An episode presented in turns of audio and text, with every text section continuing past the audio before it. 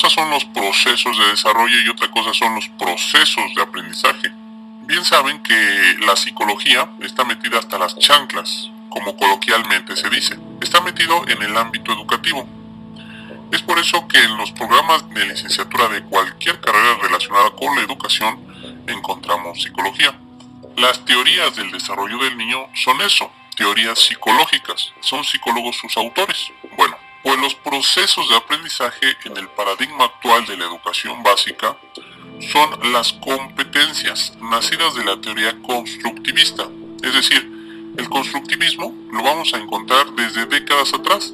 Incluso unos hablan que unos cuantos siglos atrás, pero es a partir de 1996 con el famoso informe Delors de la UNESCO, donde se habla literalmente de competencias. La nebulosa que los vio nacer, hablando metafóricamente, son los cuatro pilares de la educación, es decir, aprender a conocer, aprender a hacer, aprender a convivir y aprender a ser. Solo que las competencias no son de origen psicológico, sino político o concretamente económico, crear sociedades productivas. Aunque ciertamente como en todo, el aspecto psicológico, pedagógico y desde luego filosófico también se puede ver en todo esto. Lo que voy es que los procesos de aprendizaje en tu examen de evaluación siempre serán reactivos respecto al constructivismo y las competencias.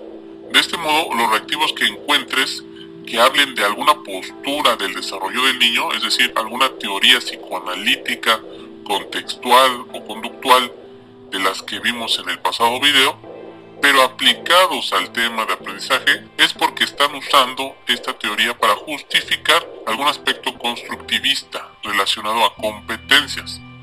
Te pongo un ejemplo para aterrizar todo esto. Es la teoría que da sustento a los procesos de aprendizaje en la educación básica. Opción A, teoría psicoanalítica. Opción B, teoría conductual. Opción C, teoría constructivista. Opción D, teoría social. Desde luego, la respuesta correcta es la C, teoría constructivista. Pues está hablando de lo general a lo particular.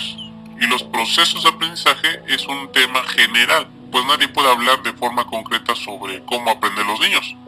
Y recuerda, siempre serán preguntas generales en el examen. Otro ejemplo es el siguiente. El trabajo con estos aspectos sustenta todo el plan de estudios 2011 ya sea de preescolar, primaria o secundaria. Opción A, capacidades. Opción B, competencias. Opción C, constructivismo. Opción D, bloques. Desde luego el constructivismo tiene que ver, pero la respuesta correcta es competencias. Debes entender la pregunta para no confundirte. Otro ejemplo es el siguiente. El permitir que el niño vaya construyendo su aprendizaje bajo la dirección del docente y del plan educativo de estudio es un trabajo con el siguiente enfoque de aprendizaje. Opción A, competencias. Opción B, aprendizaje social. Opción C, constructivismo. Opción D, campos formativos. Aunque las competencias, el constructivismo y los campos formativos tienen relación al tema, la punta de la pregunta, es decir, la dirección del reactivo, apunta claramente a que habla de constructivismo para dar pleno sentido al enunciado. Así que no olvides jamás que el constructivismo y las competencias es el fondo de pantalla, el azúcar del agua, es decir, la intención de todo el plan de estudios de educación básica.